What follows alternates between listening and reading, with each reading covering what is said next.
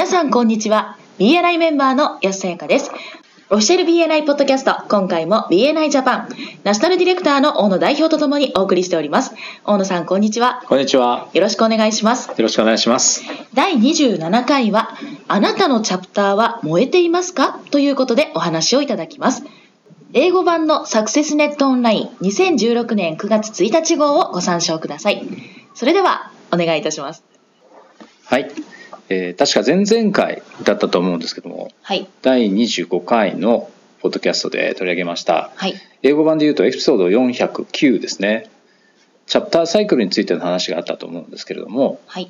覚えていらっしゃいますか？はい。4つの状態に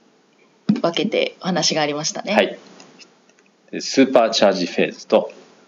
エンゲージフェーズ、はい。それから補修フェーズですね。現状維持のフェーズと停滞フェーズと、この4つでしたね。はい。えー今回はまたちょっと違った視点でえーチャプターの状態を3つに分けて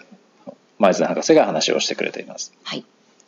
まず1つ目ですけれども燃えているグループうんなんかねネガティブに聞こえちゃうかもしれないんですけどもエネルギーのレベルが高くて熱い状態を示していますはい。この状態のチャプターはですね平凡では満足しないえ規模もあのサイズですねチャプターサイズも大きくてはい。所属しているメンバーにとって生産性がかなり高いチャプターと言えると思いますはい。でリーダーシップチームは BNI の規定だとかガイドラインそしてシステム仕組みですねこれに忠実に取り組んでいてはい。メンバーはあらゆるトレーニングをえー受講するだけでなくて繰り返し繰り返し再受講をしていると、はい。しかもチャプター内のいろんな役割をこなしてですねはい。いくつものいろんな色のリボンを名札の下にぶら下げているそういったメンバーも多く見受けられると思いますああ、わかりやすいですね。そうですねビジターホストだったり、エデュケーションコーディネーターとか MSP グラジュエートといろいろリボンがありますからねはい。でそういうメンバーの人たちはマイズナー博士おっしゃってるんですけどもそのマイズナー博士に会った際にその彼のポッドキャストのですねエピソードの番号を口にして会話をおすると話しかけてくれるというようなふうにおっしゃってますね。はい。これはもちろん英語版の話ですけれども、はい。皆さん最近はい。ね日本語版でもそんな同じようなことが起こり始めてますよね。そうですね、はい特にエデュケーションコーディネーターを今やっている方が、はいこのポッドキャストをすごくよく聞いてくださっていてありがたいことですね。第何回聞きましたよっていう話を本当に、嬉しいねはい、してくださるんです。はい、ありがとうございます。ありがとうございます。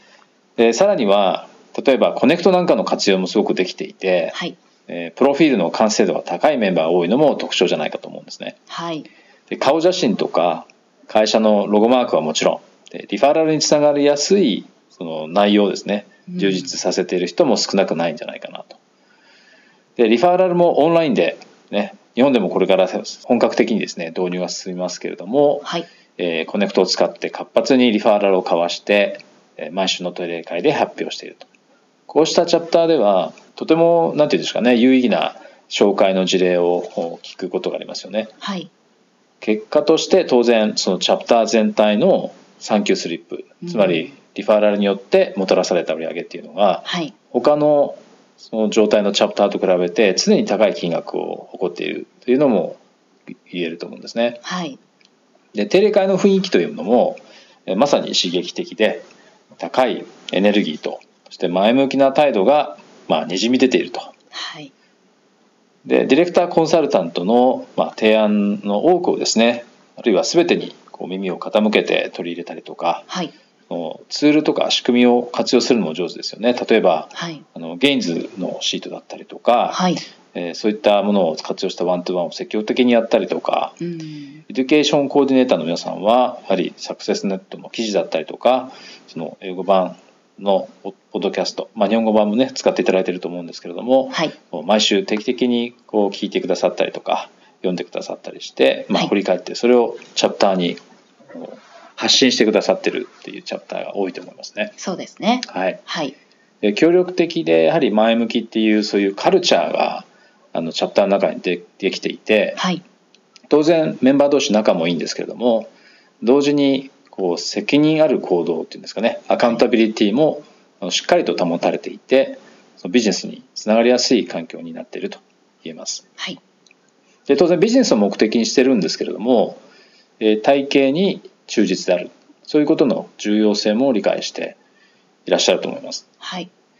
最後に前津博士が最も重要なこととしてまとめていらっしゃるのがはい。目的であるビジネスを生み出すということやそのために体系に忠実であるということを言い訳にして仲間と共に楽しい時間を過ごしたり強い関係を築くということをなおざりにしないというふうにおっしゃってますね。はい。はい、次にオンホールド保留状態のチャプターですけれどもはい。このチャプターはですね形だけ物事をやっているふりをしているうーん。必要最低限のことをしているということで、まあ、平均的な結果を得ているという状態ですね。はい。はい、だから表面的にこうやっているふりをしているというかう、ーんとりあえずやるやることはやってるんだけれどもあのベストを尽くしていないっていうんでしょうかね、はいそういったチャプターの状態です。で3つ目の「インナーホール」これは穴にはまっているとか 穴に落ちちゃっているチャプターみたいなですねそんないうふうに見えるチャプターの状態を言ってますけどもはい。例えば欠席率が高くてなかなかそれをね出席率高くするということはなかなかできないでメンバーにアカウンタビリティですねこの責任ある行動を取らせていなくてですねはい。え定例会自体もつまらなかったりとかうーん。強いメンバーを守れないというかいいメンバーがですね辞めてってしまうようなそんな状況のチャプターを指していますね。はい。でほとんどのチャプターは、まあ、以上の3つのですねえー状態を経験するんですけれどもはい。で本当に成功しているチャプターというのは他の2つの状態よりもですね燃えているオンファイヤーの状態でいる時間がより長いというふうに説明を前津博士はしてくれてます。はい。